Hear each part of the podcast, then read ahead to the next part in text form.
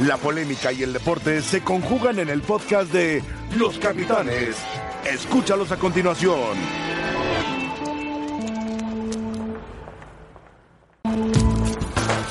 Bienvenidos, gracias por acompañarnos. Estamos en Los Capitanes, es viernes 7 de junio. ¿Cómo corres usted? Es un-. De veras, me tiene impactado. Es como maratonista. Parece sí. del, del 3 O al de 5, 100 del cinco metros. al 3, como de- Velocista. Pero aquí estamos. ¿Cómo estás, Héctorín? Bien, bien, bien. Capitanes saludar. ya hace mucho que no. Qué bueno, me da ¿Cómo mucho estaba? gusto que nos visites. Aquí estamos. sí. Aquí estamos, ¿va? Que siempre será querido. Siempre. ¿va? ¿Qué pasó, Paco? ¿Cómo Siempre. estás? Bien, bien, todo bien. Buenas tardes. sin verte. Nos vimos hace un par de horas. ¿Sabes a quién entrevistamos en la mañana? ¿A quién? ¿A quién entrevistamos? Javier, ¿cómo estás? Qué gusto saludarte. ¿Qué tal? Es rápido, vamos Hola, a la pieza. hola a todos. A... Con Andrés Amano. Con Andrés Amano. Ah, mira, qué bien, qué bien. ¿Qué dijo Juan? que lo de Paco y yo le pre- preguntamos y Ciro Procuna expresamente qué pensaba de lo que había dicho. Ajá, el bofo, sí. El bofo dijo que era una mentira completa. Porque hoy el bofo creo que estará en la noche, ¿no? Va a estar en la noche, sí. Entonces Sí, vale sí, la sí. pena. Que buscaba notoriedad, ¿no? Que buscaba. Eso fue lo que dijo. Muchas gracias. Para que veas que yo los escucho, aunque no me inviten yo. Muy bien. Muy bien, Muy bien, muy bien. Bueno, le, le tenemos preparado esto. La selección mexicana tendrá un verano muy movido. Y no es solo por la cantidad de partidos, sino por los kilómetros que tendrá que recorrer en su andar en la Copa de Oro. Además de eso, tendrá que acostumbrarse a los diferentes cambios de horario que tienen las ciudades. El equipo que dirige Gerardo Martino salió el día primero de junio del Aeropuerto Internacional de la Ciudad de México rumbo a la ciudad de Atlanta para enfrentar a Venezuela en partido de preparación. Ahí el equipo tricolor sumó sus primeros 2.879 kilómetros. Días después, el equipo mexicano emprenderá el viaje para tener su segundo partido de preparación. De Atlanta estará volando rumbo a Texas en una distancia de 1.287 kilómetros. En Arlington enfrentará a Ecuador en su segundo juego de preparación y ya con la lista definitiva para Copa Oro. Este encuentro será el 10 de junio. México comenzará su andar en el torneo de la CONCACAF el día 15 de junio. De Arlington se estará desplazando a Pasadena, California. En el Rose Bowl dará inicio la fase de grupos contra Cuba, sumando 2.283 kilómetros. Un día después, México viajará de Pasadena rumbo a Denver, Colorado, en un trayecto de 1.620 kilómetros. Ahí en el estadio de los Broncos tendrá su segundo partido de fase de grupos contra Canadá. El día 19 de junio, el Tata y sus pupilos una vez más se tendrán que mover de ciudad. Ahora de Denver viajarán con destino a Charlotte. En su último partido del Grupo A jugarán contra Martinica. El equipo azteca sumará 2.510 kilómetros. En caso de que la selección mexicana esté calificando a los cuartos de final en primer lugar de grupo, regresarían a Texas, pero ahora jugarían en Houston. Ese viaje tendrá una distancia de 1.675 kilómetros. Si se llegara a calificar a las semifinales, los seleccionados por Martino acumularían 1924 kilómetros más, ya que viajarían de Houston a Phoenix, en Arizona. Este encuentro será el 2 de julio. Y como se tiene pensado, si el tricolor avanza hasta la final de la Copa Oro, tendrá que hacer un último viaje de Arizona a Chicago. Ese recorrido tiene una distancia de 2.895 kilómetros. Al final del torneo, la selección mexicana tendrá más de 17 mil kilómetros recorridos. Varios de estos jugadores no podrán descansar mucho, ya que la Liga MX comienza el 19 de julio. Habrá que esperar cuántas víctimas cobran los kilómetros recorridos en la Copa Oro. Bueno, extraordinario recuento de Joel Morales de qué va a hacer y cómo va a viajar la selección mexicana que este domingo estará jugando contra la selección de Ecuador, amistoso ya después Copa Oro, Cuba, Canadá y Martinica y seguramente clasificará y seguramente seguirá viajando y seguramente bueno, eso esperamos todos, estará en la final. Y luego el torneo, los que militan en la Liga MX, el 19 de julio, arranca, o sea que será poco descanso. Y esto lo informamos porque se ha hablado mucho de que si el jugador no quiere venir, si, que, que si no son viajes tan largos, que en fin. Bueno, vámonos con Iván del Ángel y con Mario Carrillo, ya está confirmadísimo desde ayer eh, por la noche, lo de Edson Álvarez, que se mantiene con el grupo. Y ya están en Dallas, querido Iván. Mario, ¿cómo están? Qué gusto saludarlos. Buenas tardes. Ya vamos. Saludos Ángel, compañeros en la mesa de los capitanes. Así es, con Mario Carrillo aquí enfrente del hotel de concentración de la selección nacional. Mario justo viene en el trayecto de Atlanta hacia Dallas, Texas, la selección nacional para el partido del domingo. Lo más seguro, Ángel, es que trabajaron un poco en la mañana. Eh, correcciones importantes del partido anterior. Es la ventaja de tenerlos siempre en la mano a los seleccionados. Eh, puedes trabajarlos 10, 15 minutos, corregirlos, ir de a poco, armar tu equipo. Es la ventaja que tiene el técnico nacional. El único jugador que no realiza el viaje es Marco Fabián, que ayer justamente lo veíamos en vivo como eh, ya tomaba camino hacia el aeropuerto internacional de la ciudad de Atlanta para partir hacia Filadelfia, si no tengo mal entendido.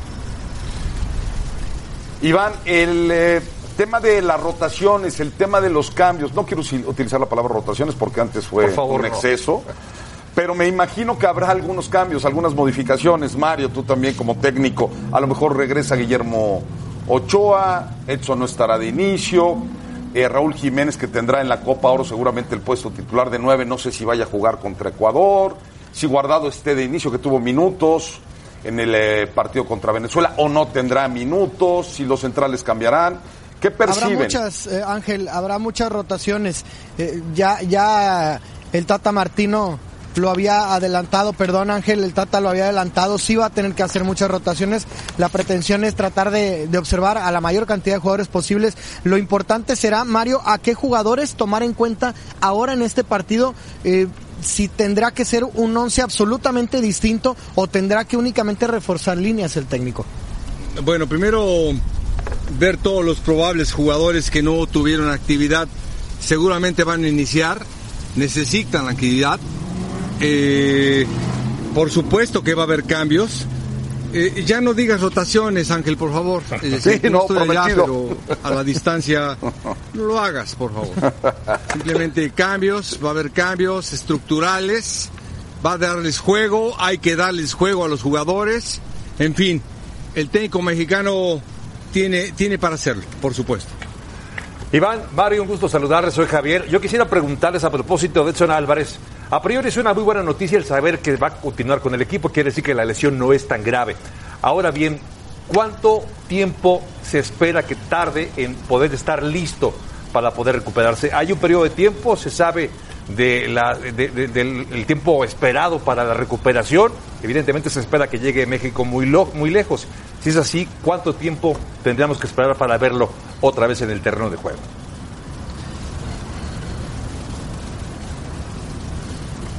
Saludos, Javier. Se habla tentativamente de una semana y media de recuperación para encontrar, por mucho, eh, por mucho es semana y media en lo que, de lo que se habla. Mañana que se pueda hablar con el Tata Martino o bien hoy que los podamos ver, seguramente tendremos más eh, o mayor certeza en cuanto al tiempo, pero ese es el tiempo que se manejaba desde el día de ayer que los veíamos en el, en el hotel de concentración. Importante es mencionar, eh, Edson Álvarez no sale de la convocatoria, pero ninguno sale hasta este momento. Sí es cierto que está anunciada la lista de 23 jugadores. Marco Fabián es el único que no realiza el viaje. Los demás se mantienen precisamente, eh, Mario, para eh, prever alguna situación de riesgo. Sí, y aparte de eso, eh, está intensamente pesaña el cuerpo médico, eh, los kinesiólogos están encima de él. Eh, es muy fuerte el equipo mexicano en ese sentido. Le dan la evolución necesaria, le van a dar el, el- descanso necesario y por supuesto tienen que ver a otros jugadores. Ya jugó Diego Reyes, no veo por qué no repita. Es decir, yo creo que es importante tenerlo al mil a este jugador dándole el descanso que sea necesario. Hola, ¿cómo están? Te saludo otra vez con mucho gusto, Iván, eh, Mario. Una pregunta, eh, ¿cabe la posibilidad de que el Tata Martino utilice un equipo totalmente diferente al del partido pasado, tomando en cuenta la experiencia de la fecha FIFA anterior, en donde efectivamente del partido de Paraguay al de Chile hubo prácticamente 10 movimientos?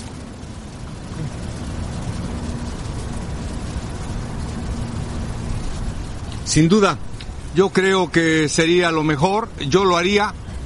Eh, lo importante de esto es darles juego a los jugadores, ver cómo están, los que les falta fútbol, darles fútbol, por ejemplo, el Guti lo necesita. eh, no tuvo mucha actividad, es un jugador que necesita del trabajo, del partido, de la competencia para tomar ritmo del partido.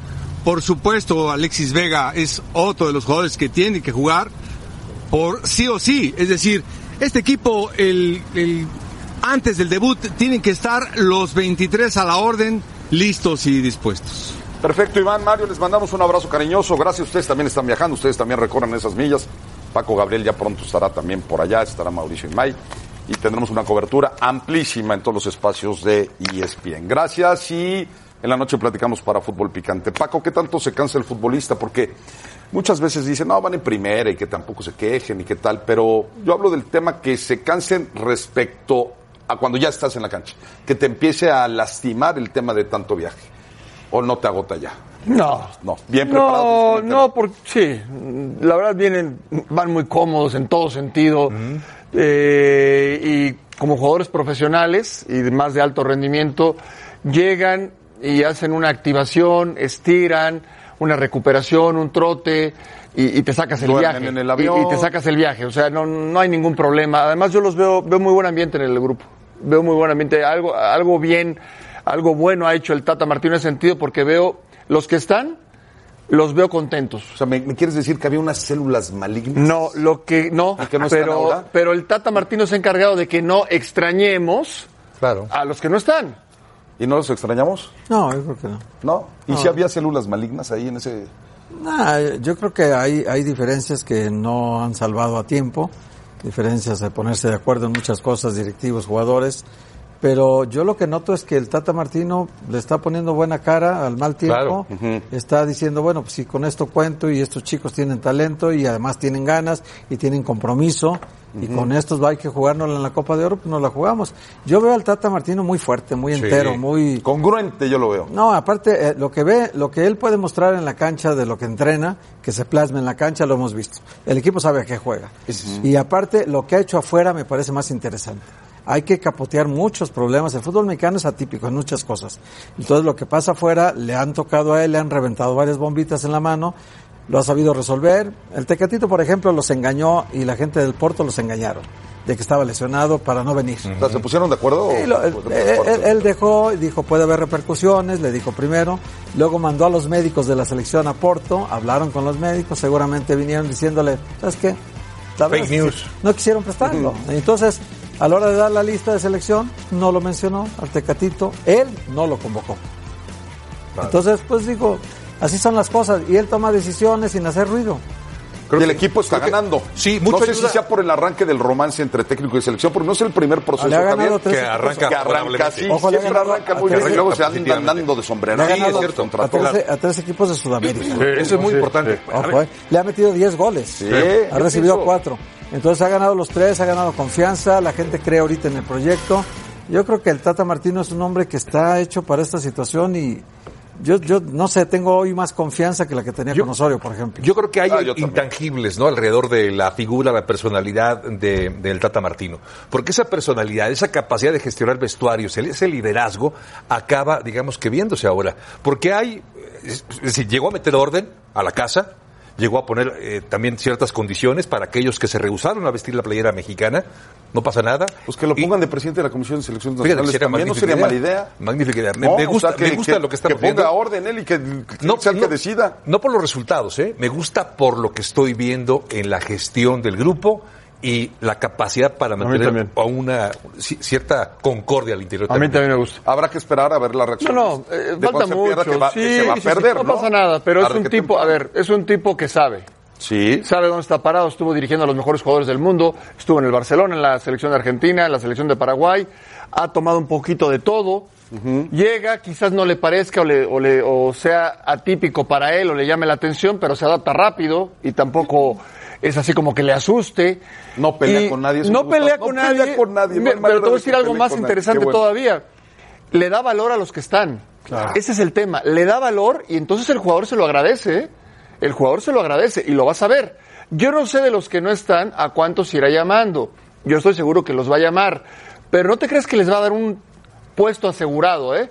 O sea, nadie tiene el puesto asegurado. Con Osorio sí lo tenía. A eso voy, Paco. Tú fuiste seleccionado. ¿Tú extrañarías Perdón, es que tengo que ejemplificar a los que no están. Tú extrañarías, estás en este grupo de seleccionados y estás jugando y eres dirigido por el Tata. ¿Tú extrañarías al Chicharo y extrañarías... Yo extraño, yo extraño te a mis hijas. Sí, yo sé. Ahórrate la pregunta. Sí, pero claro.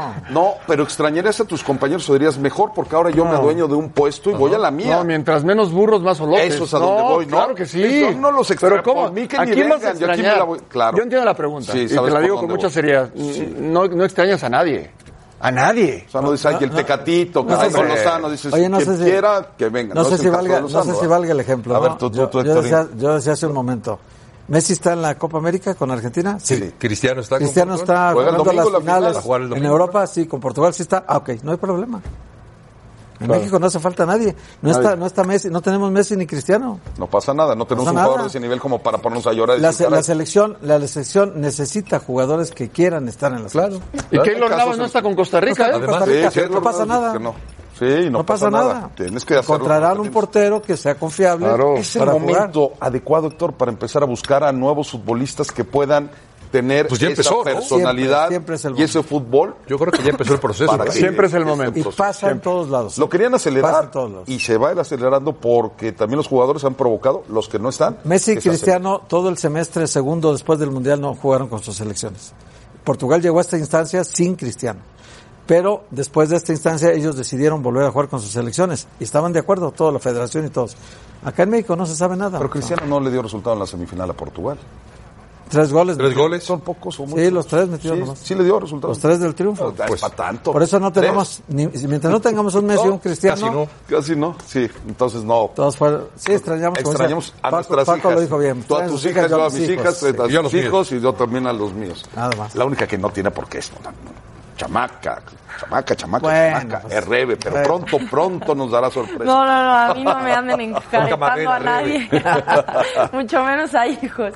Los saludo con muchísimo gusto a ustedes que nos acompañan. Y bueno, en febrero los Patriotas de Nueva Inglaterra se convirtieron por sexta vez campeones de Super Bowl. Este pasado jueves recibieron sus anillos. Robert Kraft, dueño del equipo, hizo una fiesta en su casa recibiendo por supuesto a cada uno de los jugadores, a sus familias para hacer la entrega.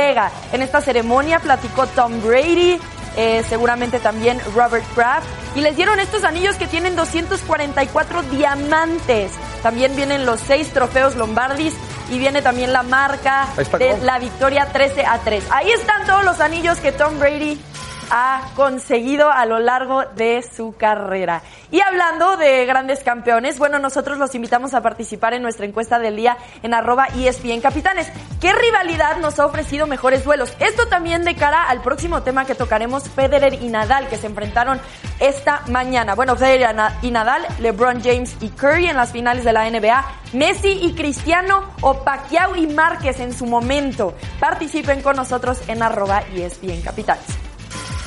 Y hablando de duelos, esta mañana eh, Rafa Nadal y Roger Federer se enfrentaron por vez 39 como profesionales. La victoria se la llevó el mallorquí, por supuesto, en Roland Garros. Pero nosotros volvemos para revisar las acciones y cómo se llevó a cabo el duelo. Volvemos con más en los capitales.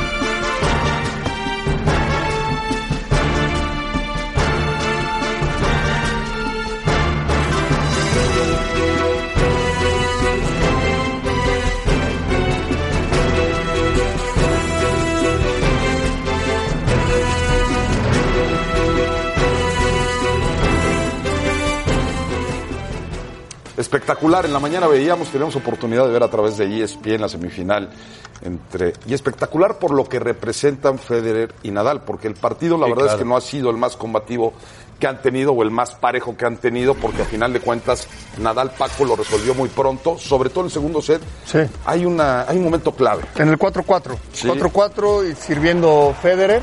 Iba 40-0. Es correcto. Y le dio la vuelta a Nadal, le ganó ahí, le rompió el saque, 5-4, y ahí se vino abajo Federer. Es dominante, es, Es contundente, es, Es es espectacular lo que hace Es Nadal. el mejor tenista sobre arcilla. Sí, de todos los tiempos. todos los Sí, sí, sí. de todos los tiempos. ¿Será Sí. el último Ahí partido, fue. Javier, que veremos en Francia de estos dos? Fíjate, Esa es la jugada que Tenía ocho años que no se enfrentaban en Roland Garros. Sí. Yo, respondiendo a tu pregunta, yo creo que sí. Sí. Mucho me temo que será la última vez que lo veamos en Roland Garros enfrentándose. Decían del viento, Javier. Fue un viento que predominó durante prácticamente Todo todo, el partido. todo el partido. Incomodó Se a pudo adaptar mejor Rafa Nadal que Roger Federer que nunca. Ahí está. Ahí está. Una muestra Sobre todo decía que en su Entonces, segundo servicio. No, y levanta, después polvo de ladrillo lo levanta, y entonces sí te causa problema. ¿eh? Sí, fue superior en, en tiros eh, ganadores, Rafa Nadal, superior también en porcentaje de efectividad en primer servicio y por otra parte Roger Federer con muchos errores no forzados. Sí, la verdad es que Federer no se pudo acomodar. Federer, que es Le ha ganado una más. clase Le impresionante. ha ganado más. Nadal a Federer. Sí. Sí, sí, sí, sí. Están los números 24-15. Sí, pero ven Arcilla. No, Narcí es una paliza. 14 contra 2. Ahora tiene 12 Cancha Ca- dura es cancha más parejo, mejor ¿no? Federer, sí. 11 títulos en Roland Garros va por el décimo segundo. De un total de 17, Una locura. 11 han sido en arcilla en Roland Garros. El tema, y lo decíamos también en la mañana, es que físicamente está impecable ahorita Rafa Nadal. Y va a cumplir 38 años. Federer, que ya lo querían retirar hace mucho, pero 38 años va a cumplir.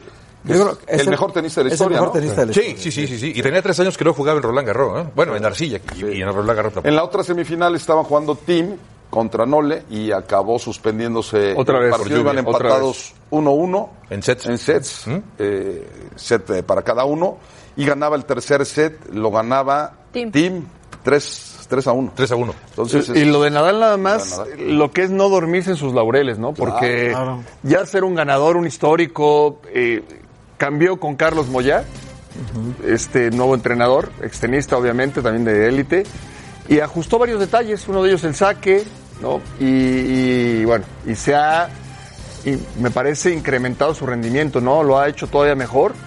Y yo no sé si le vaya a terminar por romper. Si gana este torneo, serían ya 18 Grand 18 Slam. y estaría a 2 de, de Roger Federer. Es que puede ser, ¿eh? De Grand Slam. Sí, Sí, sí, Grand Slam. de Grand Slam. Sí. Puede ser. Y la verdad es que no se menosprecia lo que puede hacer Tim. Lo platicábamos con Rebe, que le encanta el tenis. Y Tim anda en buen momento, Javier, y puede ser también un espectacular final. Si es que Sí, claro. no le que si avanza va a ser garantizada, pero Tim anda en buen momento. Llegaron a semifinales el 1, 2, 3 y 4. cuatro veces. Eso es maravilloso. Es maravilloso. Y lo que Fantástico. tiene es notable. Eh, Dominic Tape, que ya ganó el abierto mexicano de tenis alguna vez. Rafa Nadal también, por También, supuesto. Y si llega, llega por méritos propios. ¿eh? Para darle valor al torneo, Sí, mexicano, por eso. el abierto de sí. Acapulco, Sí, claro. no le ya estuvo. Sí. Que la verdad salió eliminado pronto. Sí. Sí. Ya estuvo Nadal. Han estado. Todos. Ya estuvo Tim. Sí. Ba- Babrinka falta había estado hace Babrinka. en los cuartos. Nishikori. Nishikori. No, no, todos. Eh, Ferrer. Ferrer, no, y ahora Andy la- Murray. y ahora Murray. el campeón actual que es este el que le ganó a Nadal, que es el de- no, no, no, no, del Potro se lo ganó antes, eh. Ah, de Kyrgios, Ah, bueno, que, acabó Sí, siendo campeón del abierto de tenis de Polémico. Que le ganó este año a este a Rafa Nadal. De Y Nadal se, se, se Sí. quejó. Bueno, tenemos a Nico Pereira y vamos con Nico Pereira para preguntarle un par de cositas. Mi querido Nico, desde hace rato te andábamos buscando para preguntarte sobre todo si hay alguien que pueda vencer a Nadal en París, siendo su superficie. ¿Cómo estás, Nico? Abrazo. Eso está duro, tan solo dos personas lo han hecho en toda su carrera acá, busca su título número 12 y es que las condiciones están dadas para él. Es un jugador zurdo, los efectos son distintos y Rafael Nadal tiene una capacidad para recuperar los puntos acá que lo hace sumamente difícil de vencer. Si hay alguien que le puede ganar, por supuesto, él es humano y viene a jugar y puede tener un mal día como cualquier otro, pero los porcentajes están en contra de quien quiera que esté del otro lado de la red contra el español. Eh, Nico, para ti el momento clave, aquí lo platicaba también eh, Paco, el momento clave donde tú te das cuenta que Nadal empieza a despegar ya, ya, ya a escaparse. Federer estaba sacando cuatro iguales en el segundo set. Todavía tenía chance. El público tenía esperanzas de que se igualaran las acciones a un set por lado. Sacaba 40-0 y un golpe de viento le movió la pelota. El suizo sonrió y allí me parece que rompió la concentración de él. Nadal volvió para quebrar allí y después cómodamente cerró el set y el tercero le quedaban pocos chances a Federer de volver al partido. Nico, la última, agradeciéndote el enlace, eh, preguntarte si será la última vez, de aquí lo exponíamos en la mesa, si será la última vez que veremos enfrentarse a Nadal y a Roger Federer. Es la vez número 39, 26 a 13 a favor de Nadal. Siempre nos preguntamos lo mismo. Yo creo que acá en Roland Garros, sí, no los vamos a volver a ver enfrentarse. Pero yo creo que este año tenemos chance de que vuelvan a jugar en los próximos dos Grand Slams. Perfecto, Nico, gracias. Estaremos pendientes de la final de damas y estaremos pendientes también de lo que sucede en la final entre Tim y Nole y de la final de Roland Garros. ¿Favorito Nadal? Pase lo que Sí. pase con Tim y con Nole. Sí, sí, sí. Yo creo que sí. ¿Sí? Lleva Eso tres. Grand Slam ganados, tres torneos de Grand Slam ganados Novak Djokovic, porque inició su buena racha en Wimbledon el año pasado, siguió en US Open y después en Australia. Pero para que posea un Grand Slam completo en un año tendría que ganar todos esos. Ah, pues aquí, Pero aquí están- aquí está, justamente se tuvo que suspender por lluvia. Este es- estas son imágenes del primer set, también mucho viento. Ahí ve usted cómo este, la arena se, de- se levanta. Y se Muchos puso- lugares vacíos. Es increíble. Al principio también hoy del partido Viste, de- previo. de, Rafa Nadal. y- Es raro, Sí, ¿eh? Porque después de sí, claro. Y aquí. Roland Garros siempre está repleto. Sí, es increíble. Bueno, pues vámonos a una pausa. A través Vámonos. de ESPN. Los cuatro Grand Slam siempre, Héctor. Sí. Bueno, pausa, volvemos. La Liga de las Naciones, Héctor Huerta ganaba la selección de la semifinal. Ya Portugal estaba esperando y se va adelante Inglaterra con un penal. Y luego en tiempo extra acaba ganando la selección de Holanda 3 Sí, el tiempo regular terminó 1-1 y, y luego en el tiempo extra Holanda creo que fue superior, fue además muy certero. Este equipo anda muy bien, Holanda. Ya Sí. tiene un rato muy bien. Después de una ¿Tiene algo caída que ver el PSV y el Ajax en todo esto? Sí, y ¿O aparte, no? Aparte que hay jugadores que sobre todo el Ajax, ligas, ¿no? ¿no? Sí, el Ajax sobre todo. El Ajax. Acuérdate que no fue al Mundial pasado. No, no Holanda fue fue de los grandes ausentes mérito. del torneo pasado. Inglaterra fue cuarto el Mundial pasado. Sí. No era un equipo fácil ahora. Y le ganó creo que con toda la, todo merecimiento. También Yo anda bien Inglaterra, ¿eh? Veo un cambio. Pero no tanto. No se puede menospreciar. No tanto, porque si Pero el tomamos... Mundial anduvo bien hace un sí, año. pero hace un año. O sea, el momento de hoy, el momento Hoy de, el momento de, de- porque mira, en el Ajax sí hay muchos holandeses. En el Liverpool no hay tantos, Tantos ingleses. ingleses, O sea, no había un solo jugador de Liverpool en el equipo que inició ayer contra Holanda. Ese es un- Que ese es otro tema, ¿eh? Siempre he O pensado, sea, son datos. no, no, no entiendo cómo una selección con tanto extranjero puede haber llegado tan lejos. Yo también no El cuarto, entiendo. el No. cuarto lugar del año pasado. Sí. en el Lo que pasa es que Inglaterra siempre ha sufrido, ¿eh? Ha venido mejorando, por eso yo sí destaco Pero, ser cuarto. bueno, cuarto tiene porque mucho siempre se espera mucho de Inglaterra en los mundiales y acaba siempre padeciendo. Ha tenido mejores papeles Holanda. Pero- Siendo mucho mejor la Liga Claro, eh, Premier que la Eredivisie. Pero el año pasado no esperabas que llegara hasta el cuarto lugar Inglaterra. No, Sorprendió no, a todos. no, no. Ahora, la, la- la ventaja para Portugal es que se va a jugar en el. Se juega en. Portugal, sí, Porto. sí, sí. Pero yo Todo creo. Héctor, yo creo que Holanda gana, ¿eh? Sí, yo también lo veo muy fuerte. Yo creo que ¿Con todo Holanda y gana. Cristiano? Con todo y todos. Con todo de la localía, todo. Que no te da nada, esto Holanda solamente es es un mejor premio equipo. económico. Holanda es mejor Fue- equipo, pero Cristiano a veces No, no, en partidos. pues yo te digo, y ahí de lo De acuerdo. Sí, sí. Pero yo veo mejor Holanda. Sí, yo también como equipo. se Yo, Habrá yo- que yo me voy con Portugal. Una valoración de al final de este torneo, de ese experimento de UEFA, para este año esta Liga de las Naciones, para crear, darle cierto interés a los partidos que antes eran amistosos. Pues ya, nos, ya nos lo ¿no? pasaron también acá en CONCACAF. Sí, No, pero va a haber una ya tenemos, no, bueno, pues ya, ya tenemos nuestra Liga, Liga de de, de Naciones. Naciones, Sí, claro. de CONCACAF.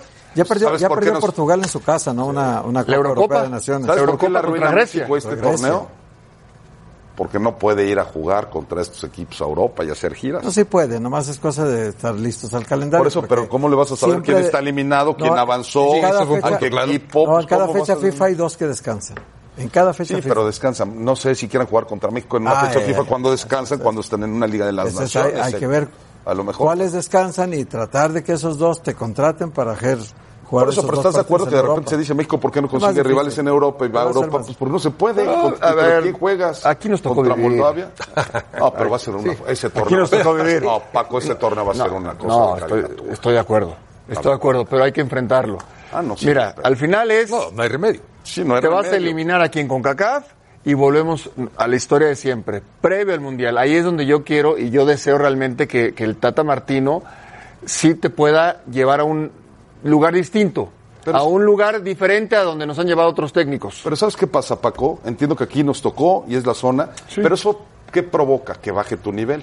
Y entonces cuando llegas a un mundial, piensas que tienes un mejor nivel cuando no lo tienes. Porque Pero no, no, es mira, yo te digo una cosa. a los de la zona. Pero los resultados de México. Si tú vas a la Copa América, tu nivel mejora. Pero ve los últimos mundiales, si vas a la. Copa Oro, Pero ve los últimos baja, mundiales, normal. con CACAF tiene mejores papel, me- mejor papel, hace un mejor papel Pero, que África ejemplo, y que Asia. Pero Honduras fue una facha en el último sí, mundial. pero, Estados y- Unidos pero no Costa Rica. Hace eh, dos mundiales. Pero un Oye, sí que una Paco, vez pero los comparas con África y con Asia. No, no, no. Es O sea, que dicen, la CONCACAF es la peor. Yo he escuchado que dicen, la CONCACAF es Asia, la peor de todo el mundo. No, y África. África también, sí. Puede ser África siempre te sorprende Sí, bueno, un equipo. sí. Pero yo lo que digo es. Como, como equipos, como, como confederación, porque después salen jugadores espectaculares en Yo África. lo que digo, si tú te pones a jugar tenis con alguien que juega mejor que tú, No, yo lo entiendo, tu yo lo nivel entiendo. sube. Es un ejemplo muy claro, siempre. pero, si vas con un maleta como Javier, como Gracias, como yo, como Héctor, pues ejemplo, baja, baja el- hubiera tomado otro ejemplo. Baja tu nivel. Pero si juegas con alguien que sabe, tu Bueno, nivel va a busca subir. partidos amistosos. Pero que- no que podemos contra preparación. estas selecciones. No, bueno,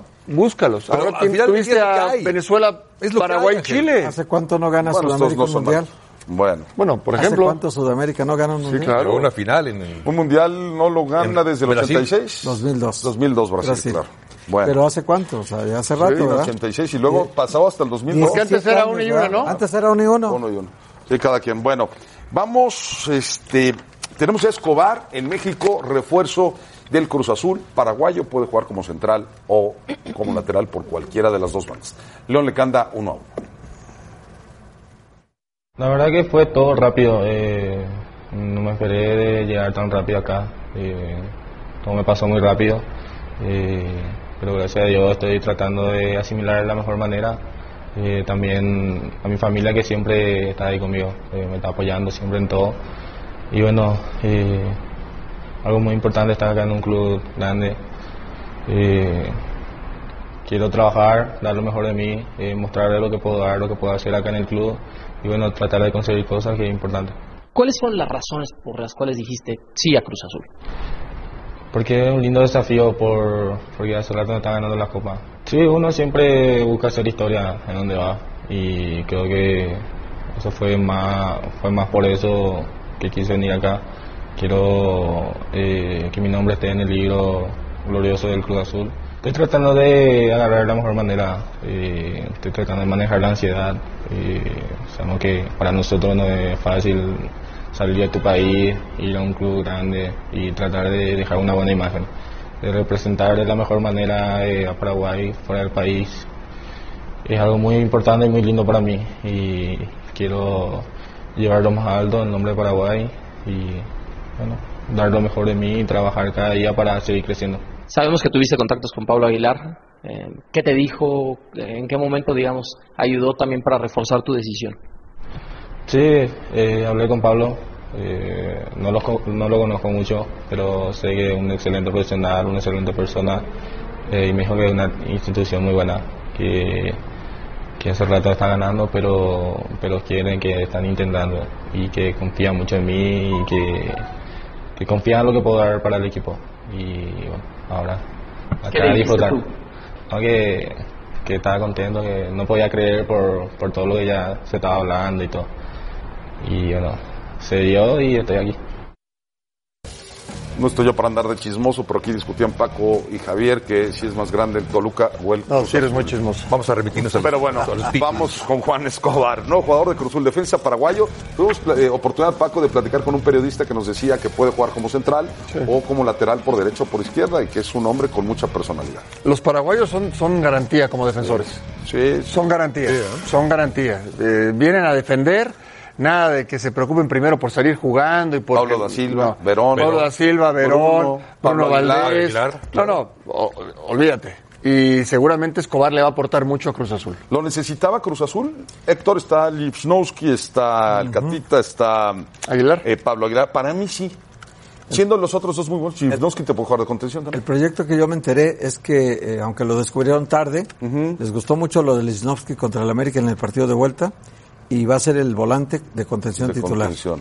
Con los dos paraguayos de centrales, Pablo Aguilar y, y Escobar, Escobar. con el Catita de lateral derecho y con Aldrete de lateral izquierdo. Ese es el proyecto de armado de Cruz Azul para el siguiente torneo. ¿Y qué más le falta al Cruz Azul? Pues dicen que los equipos arman de atrás hacia adelante, ¿no? Y creo que en este caso el, el, el Con un, proyecto con un luce- buen portero que no lo dejaron salir a Corona. Claro, luce- Quería volver bien, a ¿no? Guadalajara, no lo dejaron. Pero sí te falta, que se le ya parece que ya no se va a hacer la opción. Hay mal endémico que yo creo que sigue siendo para de muchos equipos la falta Hace de falta gol, un ¿no? jugador que genere fútbol para mí, Cruz Azul. También, Pero por medio te campo. escuchaba que tú por, por las bandas. Yo Para quiero mí- uno, yo, para, para mí mí más un, Cruz Azul- un nombre como Celarayán. Necesito un un 10. extremo, derecho, izquierdo, porque Pero está también Elías, está Alvarado. Elías es más volante. ¿no? Méndez. Ya Elías ya no es un desbordador, ya no. Es un, vol- es un volante que llega bien al frente. Pero, no sé, un tipo Joao Rojas en su tiempo, Jefferson Montero, un, un jugador. Así. Uribe. No, Mateus No. Uribe no. ¿No? no. un tipo Ibargüen, Ibarra, o sea, que vaya Ah, más ¿tú al fondo. por fuera. más por fuera. No, no, bueno, no, el que que vaya más al fuera. fondo. Yo sí Porque creo que van a buscar un se ha Renato. quedado corto ya. Yo creo que sí van a buscar un, un 9. Sí, pero se quedan Cauterucho y se quedan No importa. ¿eh? Está, Sí van a buscar a alguien, alguien, y yo creo que Caiciña va a jugar con dos. Eso de estar jugando con uno, Es una No. desventaja Es también. una desventaja. y le das mucha libertad al rival. Y Jonathan Rodríguez, no sé qué tanto encaja en el proyecto que viene, porque. Es un También. tema de Caiciña, Héctor. ¿Cómo te jugador. explicas? Vino Mena, no, Con él no. pegó con Cruz. Azul. Viene Rodríguez, el cabecita, y no pegó. Y son jugadores comprobados. Claro, de primera. con Cruz Azul, Claro. con Cruz Azul. Con Chivas que dicen que se fue Godínez, tú estás bien enterado Sí, de sí, eso, sí, sí. que porque no le gustan los contestones a, a Higuera, me dijeron. Aguirre, sí, sí, sí. Se enojó, dijo, "Che, como que me contesta y se va. Sí, todo el que le contesta se va. Lo de Centurión no va a Godínez- no va a Godínez no. Toluca, ¿eh? Dices es calladito, ¿eh? Es calladito, yo. Tú lo Un conoces tipo bien. Macías es otro. súper respetuoso. Sí. Godínez es un ejemplo en todo. Pues dicen que contestó feo y que... Muy respondón. Macías- no sé. Macías- Salió respondón. No sé, pues, Macías no sí sé, es de- de decirte, oye, Macías sí se pone el tiempo. Centurión, que dicen que le encanta la fiesta. Bueno, perdón para que lo se, limítame a decir, bueno, que dice, él lo bueno, no lo digo yo, lo dice No, sí, claro, claro, Él claro, dice claro. que se duerme a las 4 de la mañana. seré el ¿A ti primero no- que llega ti no te gusta. No, a mí no, que le gusta, No que le gusta el que así. No, no. 4 de la mañana Ángel. y no, es que eso lo dice él, Paco, yo no, por eso te lo ¿Quién juro. dice él? ¿Quién lo- dice él? Él lo dice. Él Sí, declaró claro, que bueno. se duerme a las 4 de la mañana Sí, habló y con- que no es organizado, por eso el Toluca no lo trae y lo trae San Luis. Habló en una entrevista con Ruggeri. Con Ruggeri, Lo Oscar entrevistó Ruggeri por teléfono y él se veía como un chico muy inmaduro, pero eh, cuento le. Ruggeri le reconocía, tienes mucho talento, no lo hagas, el fútbol es muy corto, Ese la carrera problema. se va pronto, cuando te das cuenta ya se acabó. Gente de una vida disipada y con talento. Pero tiene 29 años, a- vie- viene, acaba apostando a eso, ¿no? viene porque cree que el San Luis lo puede llevar hacia el Atlético de Madrid. Vamos a ver. Ya nos vamos a, a- para que Rebeca nos cuente algo. Barragán ya lo dijimos ayer y Bigón dejan a Necaxa el primero y el segundo el capitán de Atlas se va. Esas son eh, parte de las eh, transacciones que se están pasando. ¿Quién es más grande, Toluca o Cruz Azul? Toluca, definitivamente. Toluca, más títulos. Rebeca, Rebeca. Tiene más No me títulos. presto a Rebeca, vive de la historia más el No, productor. esas polémicas. Cruz Azul Nada más hace iban a 40 contestar años. Cruz Azul o Toluca. Vámonos contigo, Rebeca. Muchas gracias, Ángel. Hoy es el cuarto juego de la serie de las finales de la NBA. Está 1 a 2 a favor de los Raptors. La última vez que los Warriors estuvieron abajo 1-2 fue en el 2015 ante los Cavs y retomaron la serie para ganar. Así que ahora que tienen a Clay Thompson podríamos esperar grandes cosas para los de Oakland. Nosotros vamos a pausa y volvemos con más en Los Capitanes. Tiene 8 puntos en este segundo cuarto, 25 en total y la noche es joven. A distancia Danny Green y este es el Danny Green, letal en finales de triple. Victoria para Toronto Raptors, 123-109, pasan al frente, 2-1. Tenemos al querido Tapa y también a Sebastián, a los dos. Les mandamos un abrazo cariñoso. Están en Oakland, están listos para el cuarto juego de la serie. Ha sido una buena serie. Nadie esperaba que alguien se le pusiera tan fuerte a Golden State. Tapita ya nos había dicho, no, cuidado, porque lo que viene haciendo Toronto y lo que hizo contra Milwaukee es de mucho valor. Y bueno, pues ahora parece que el que puede estar noqueado si pierde hoy, querido Tapa Sebastián, pues sería Golden State, que se le van cayendo los soldaditos poco a poco.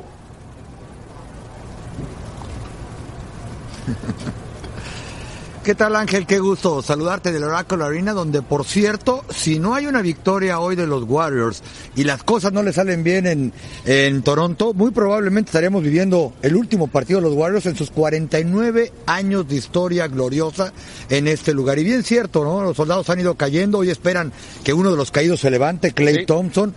Es muy probable que esté disponible para el juego de esta noche. El que no va a venir es Kevin Durant. Ni siquiera pudo ayer jugar un interescuadra donde iban a probar a ver si él ya podía tener contacto y jugar en estas finales donde lo han extrañado como nunca ayer Sebas, el entrenador Steve Kerr, de una manera ya más resignado que optimista, decía, a ver si lo tenemos para algunos de los partidos finales de la serie, si es que hay últimos partidos ¿Quién te dice tapa? Quizás vimos también el último partido de Kevin Durant en un uniforme de los Warriors. Lo cierto es que Toronto es favorito según Las Vegas. Por primera vez los Warriors no son favoritos para una final de la NBA del 2016.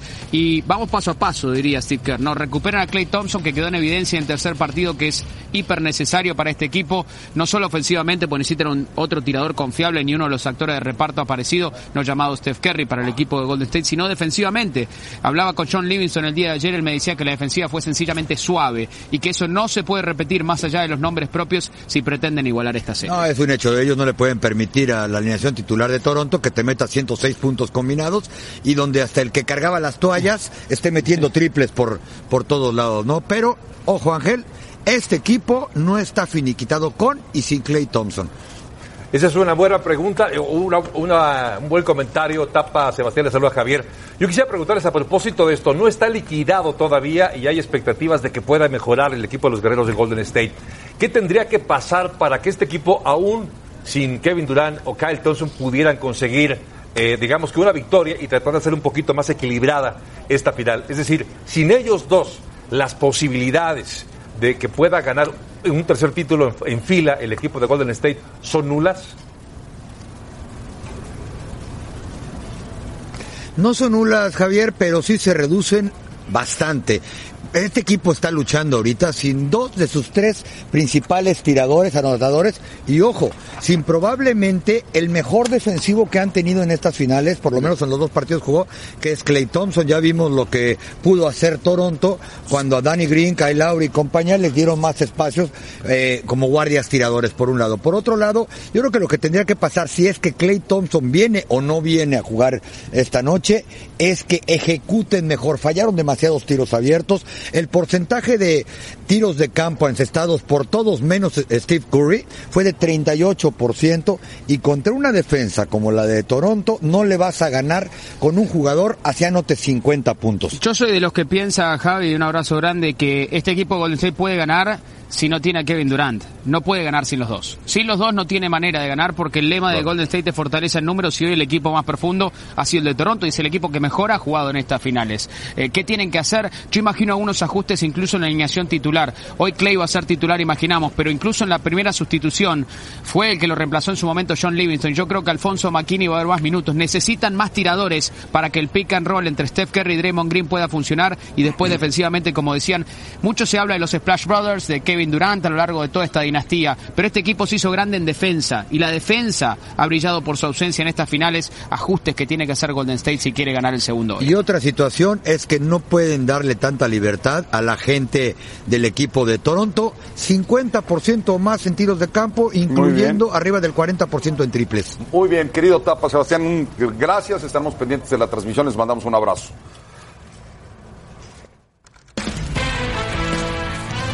Las finales de la NBA en las pantallas de ESPN, el cuarto juego entre los Raptors y los Warriors. Esta noche, 8 pm, tiempo de la Ciudad de México, por E ESPN. Momento de revisar el resultado de la encuesta. Gracias por participar con nosotros en arroba ESPN Capitanes. ¿Qué rivalidad nos ha ofrecido mejores duelos de esperarse? Messi ante Cristiano, el 40%. Tú decías por ahí, Javo, que debíamos de haber Sí, agregado a Peyton Brady. Manning y a Tom Brady. Yo estoy Sí, de acuerdo claro. con eso. Muy Que bien, con esto me despido, menos. Angelito. ¿Mande? Que se han enfrentado menos, Que ¿no? se han Sí, enfrentado claro, menos. también. Sí, pero se habló mucho de quién era mejor por mucho tiempo, ¿verdad? Aunque Sí, pocas veces se enfrentaron Aunque entre sabemos sí. que el mejor de, de todos los tiempos es Montana. Estoy de acuerdo. Tú sí sabes. Muy bien, yo los invito a que nos acompañen a Javo y a mí en NFL Live Sí. a las 5. Angelito Caballeros, muchísimas gracias, bonito fin de semana. Ahí los veremos, gracias, Rebe, que te vaya muy bien, que tengas buen fin de semana. O Chris Evert Lloyd y Martina Navratilova. Ese era buenísimo. Sí, Claro, claro. Chris Evert Lloyd, claro era. Pero ya, ya platicamos de los anteriores y Connors contra Macro. O- Obvio, También. contra.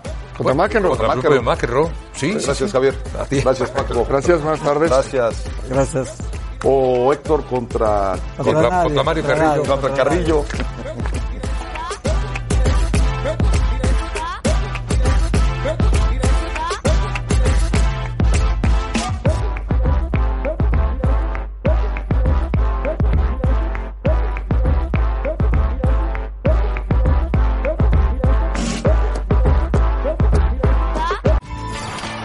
Gracias por escucharnos.